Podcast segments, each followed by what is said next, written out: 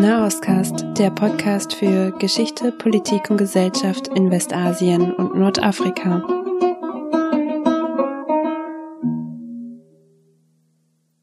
Hallo, wir sind heute wieder beim Nahostcast, sitzen gerade in Berlin in einer netten Runde. Hier sind Carlotta und Linda. Hallo, ich bin auch hier. Und wir haben einen ganz tollen Gast heute, nämlich Seyran. Vielleicht willst du kurz auch Hallo sagen und dich vorstellen? Hallo, ich bin Seyran Osman. Ich, ich bin in Deutschland seit drei Jahren und ich bin seit einem Jahr in Berlin. Ich studiere Master in Chemie an der FU Berlin. Schön, dass du da bist, Seyran. Wir freuen uns sehr. In den Medien habt ihr mitgekriegt, es ist gerade viel diskutiert, Fünf Jahre nach 2015, wir schaffen das. Auch wie geht es eben Syrerinnen heute in Deutschland und sehr mit dem Fokus auf, was passierte 2015. Viele Leute waren unterwegs, haben geholfen, viele Leute sind hier angekommen und leben jetzt hier ihr ganz normales Leben. Aber wir haben uns gefragt, es sind ja nicht nur Leute 2015 nach Deutschland gekommen, sondern auch später. Und wie geht es eben auch diesen Menschen. Und da möchten wir uns heute gerne mit Seyran drüber unterhalten.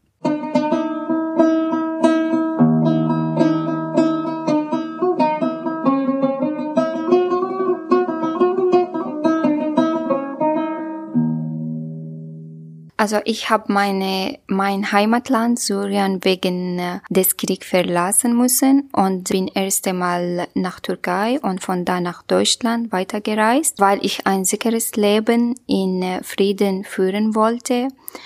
Ich will in Deutschland studieren, arbeiten und eine Zukunft für mich und meine zukünftige Familie aufbauen. Ich habe den Anfang in Deutschland einfacher vorgestellt, aber der Ablauf des Asylverfahrens sowie die Beantragung des Aufenthalts hat lang gedauert und viel Zeit und Nerven in Anspruch genommen. Dennoch bin ich sehr froh heute, dass ich alles erfolgreich hinter mich gebracht habe und in Berlin angekommen bin und nun endlich meine Chemiestudium weiter aufgenommen habe. Du gehst da darauf ein, dass es irgendwie schwierig war, also hier anzukommen. Was waren denn da so die größten Herausforderungen, auch so als du hier in Deutschland gelandet bist?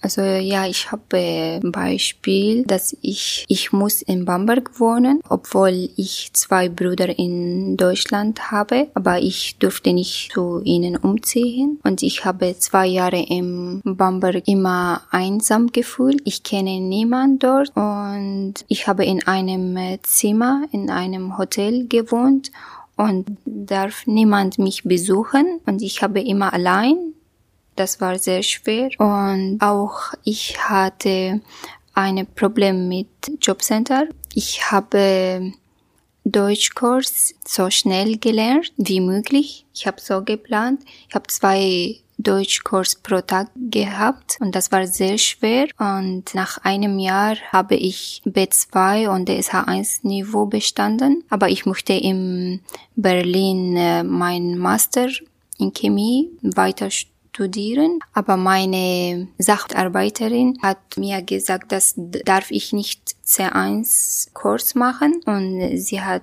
gesagt, das muss ich arbeiten und ich, ich muss nicht äh, weiter einen Deutschkurs machen oder, oder äh, Master studieren. Und ich habe viel versucht, dass sie überzeugen, dass, äh, weil ich habe am Anfang auch als Minijob gearbeitet und, und ich habe ihr gesagt, dass ich habe so kurz Deutsch gemacht und so unter Druck gelebt. Und aber sie hat gesagt nein. Und weiter bin ich zu einem Organisation gegangen, die Freund statt Fremd heißt.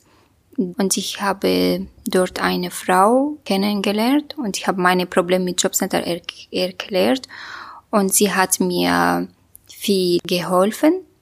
Äh, sie, sie hat zum Polizei gegangen und so. Und am Ende durfte ich Deutschkurs besuchen und ich habe C1 DSH 2 bestanden und, und danach habe ich äh, eine Zulassung von FU Berlin bekommen. Ja, das war äh, so zwei Schwierigkeiten in Bamberg, also mit Jobcenter und wo ich gewohnt habe, dass niemand darf mich besuchen. Das ist unglaublich. Also es ist äh, lange Zeit, zwei Jahre, man immer allein ist. Du bist in Deutschland angekommen und du hattest ja schon gesagt, dass deine Brüder hier auch sind, aber du nicht zu ihnen ziehen durftest oder in dieselbe Stadt. Das heißt, dir wurde praktisch zugewiesen, dass du nach Bamberg musst. Also hattest du sonst Einfluss darauf, wo du wohnen kannst? Nein, natürlich. Also ich, ich habe einen Transfer bekommen und das ist ein neues Gesetz in Deutschland, dass äh, man muss dort wohnen und man kann nicht umziehen irgendwo er will. Und du hast auch gesagt, du hast in einem Hotel gewohnt, was auch im ersten Moment ein bisschen witzig klingt, weil ganz viele kommen ja in so Flüchtlingsunterkünfte. Aber du hast auch gesagt, dass es da Regeln gab und du keinen Besuch bekommen konntest. Haben in dem Hotel dann auch andere Geflüchtete gelebt?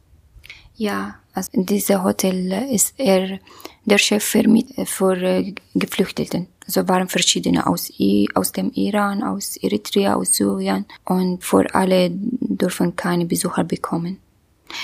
Im Antrag steht, dass man muss fragen, aber ich habe zweimal ihn gefragt und immer er sagt nein. Also nur eine Freundin von mir, sie kommt manchmal vor einen Kaffee trinken.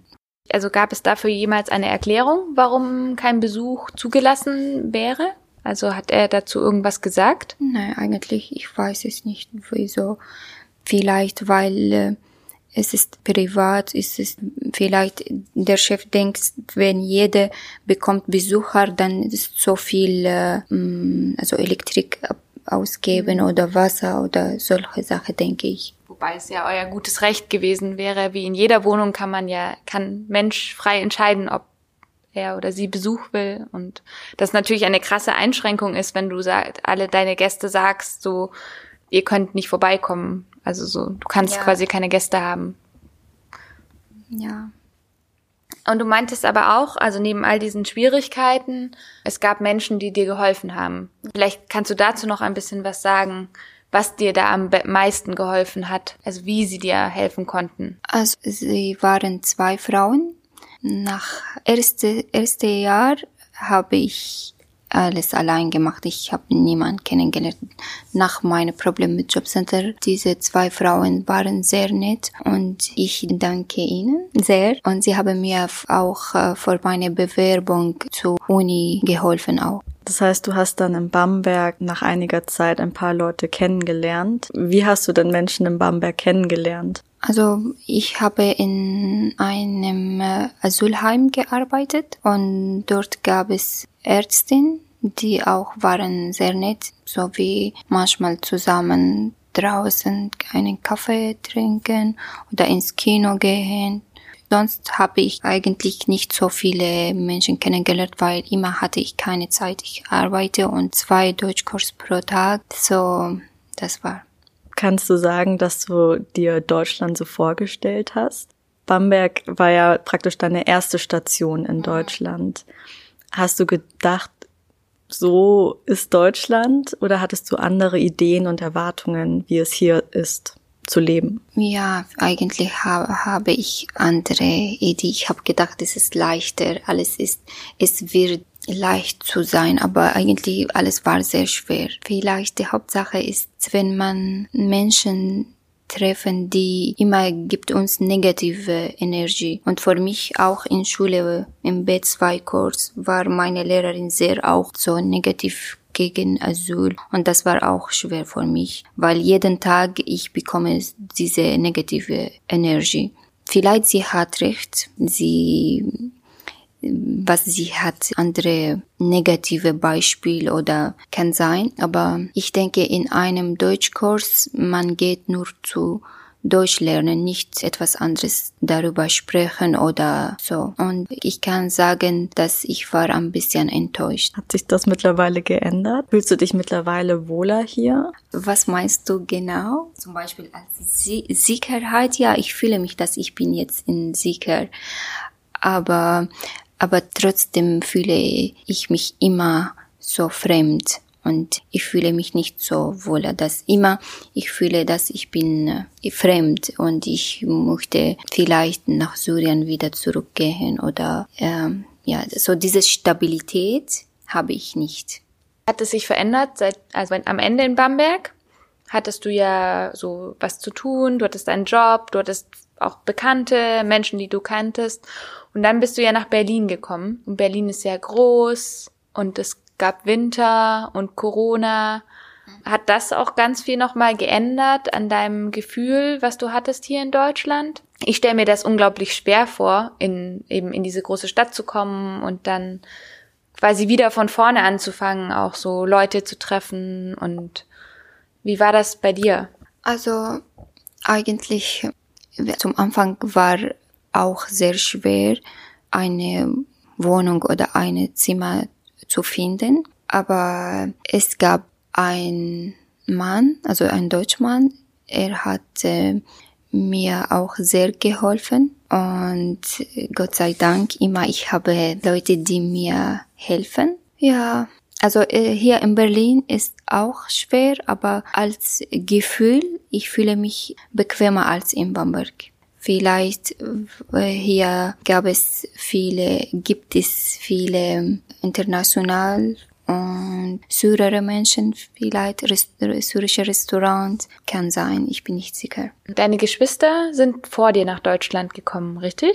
Einen vor und der andere nach mir. Und wann ist äh, der vor, also so wenn du mit ihnen sprichst, haben Sie ähnliche Erfahrungen wie du oder fiel es Ihnen leichter oder schwerer? Oder wie war es für deine Geschwister hier anzukommen in Deutschland? Also einen ist eher leichter und die andere ist er hat hat er schwierige Situationen äh, mehr als ich. Aber er äh, hat auch Glück, weil er äh, er hat sofort nach einem Jahr eine gute Arbeit gefunden beim Mediamarkt und er arbeitet, aber trotzdem er hat diese manche Probleme hat er. Du bist ja 2018 gekommen mhm. und das war ja schon ein paar Jahre nach dieser großen Welle, als ganz viele Menschen auf einmal gekommen sind. Hattest du das Gefühl, dass zum Beispiel deutsche Behörden schon besser wussten, wie sie zum Beispiel umgehen müssen mit der Situation, dass sie dich besser beraten können, was du tun kannst. Ähm, hattest du das Gefühl, du bekommst da gut Unterstützung oder hattest du da andere Erfahrungen gemacht?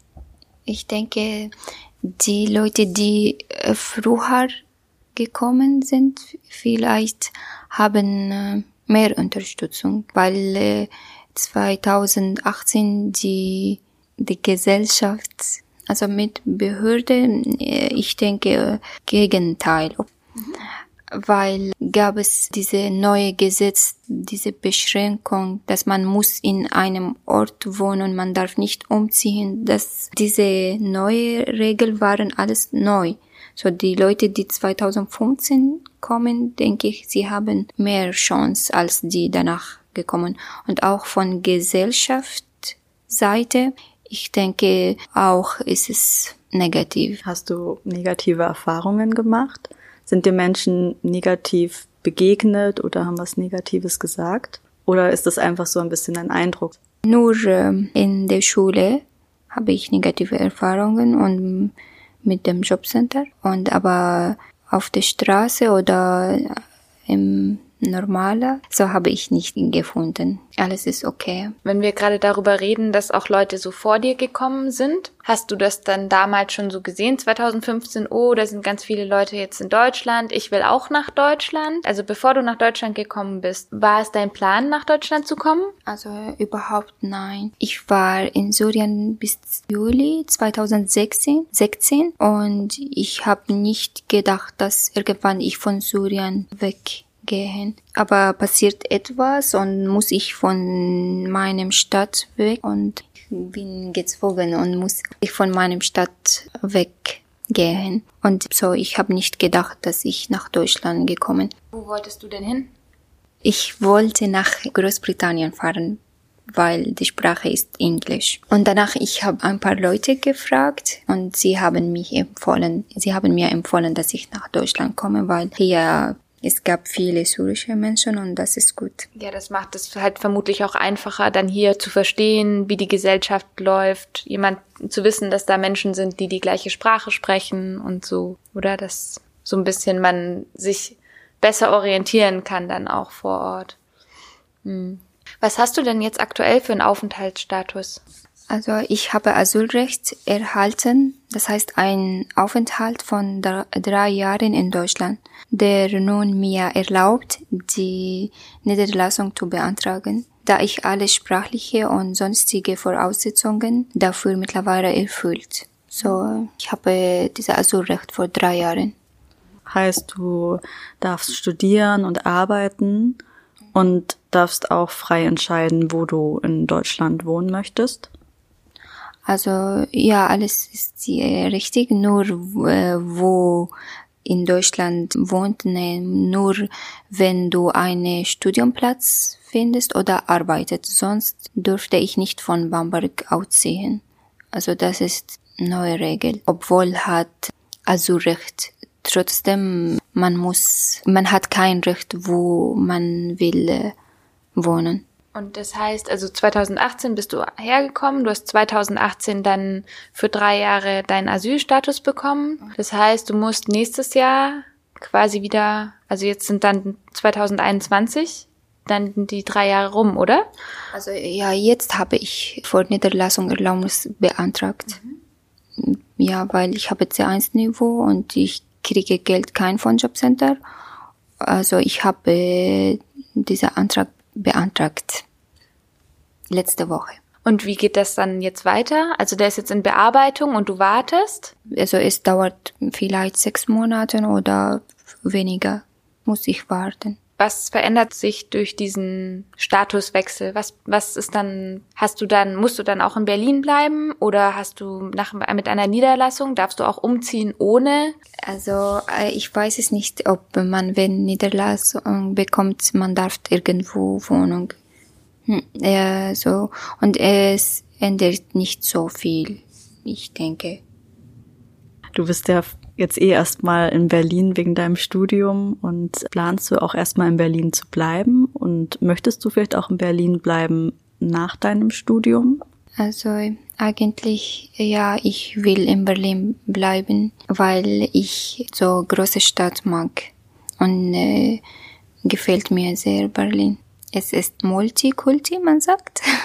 Oder die Hauptsache, wo ich eine gute Arbeit finde. Also eigentlich, ja, ich, ich möchte in Berlin bleiben, aber wenn ich eine gute Arbeit in meinem Bereich in München oder in Bamberg wieder oder irgendwo, dann fahre ich, äh, wo ich eine gute Arbeit finde. Aber ich hoffe, ich in Berlin finde. Also hier schon mal als kleiner Teaser, wer in einem Jahr eine begabte Chemikerin sucht, der soll sich bei uns melden.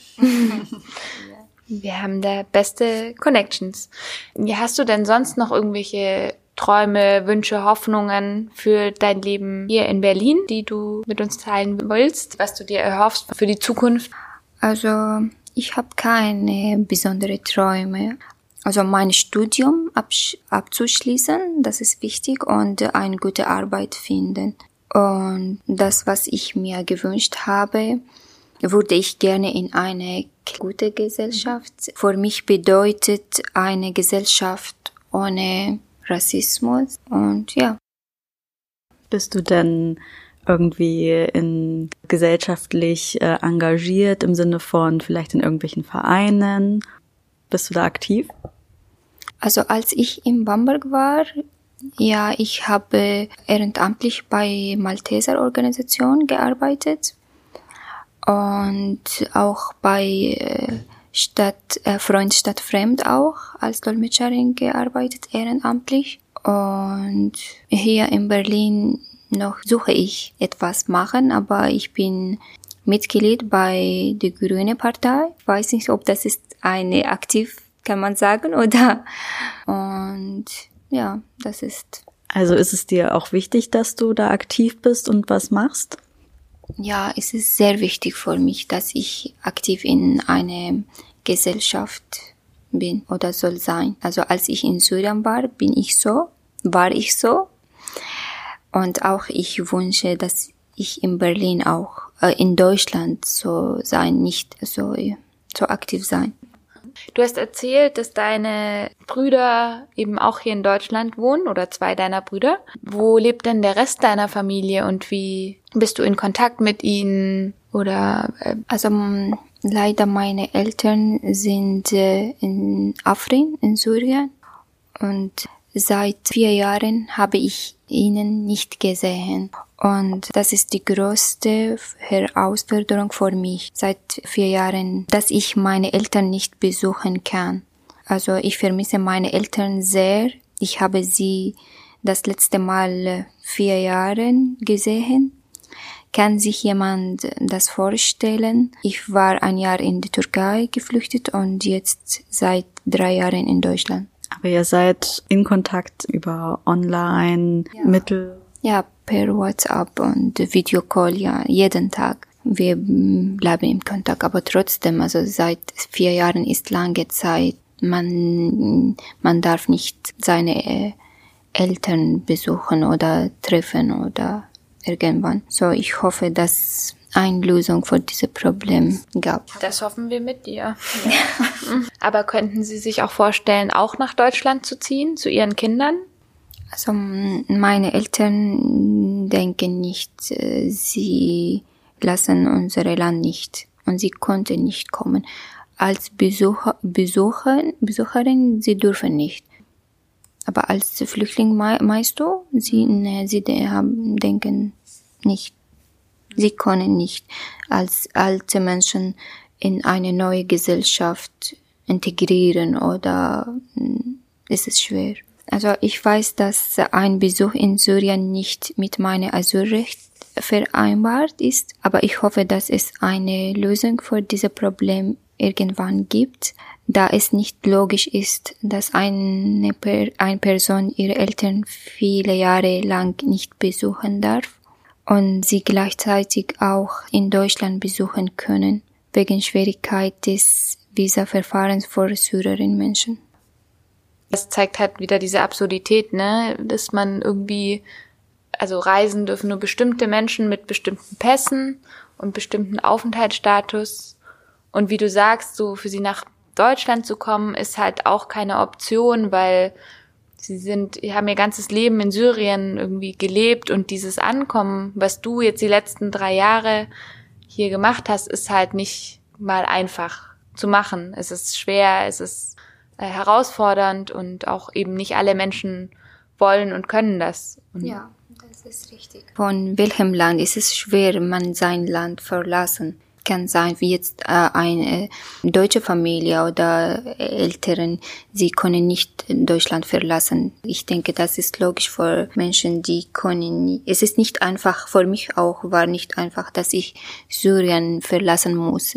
Das zeigt ja wiederum, finde ich, viel mehr jetzt in Deutschland zum Beispiel die Verantwortung, nachdem es eben schon so schwer ist, irgendwie Syrien dann zu verlassen, dass wir irgendwie alle gucken müssen, dass wir es trotzdem möglichst angenehm dann gestalten irgendwie oder möglichst gut gestalten, dass eben das Ankommen auch hier möglich ist.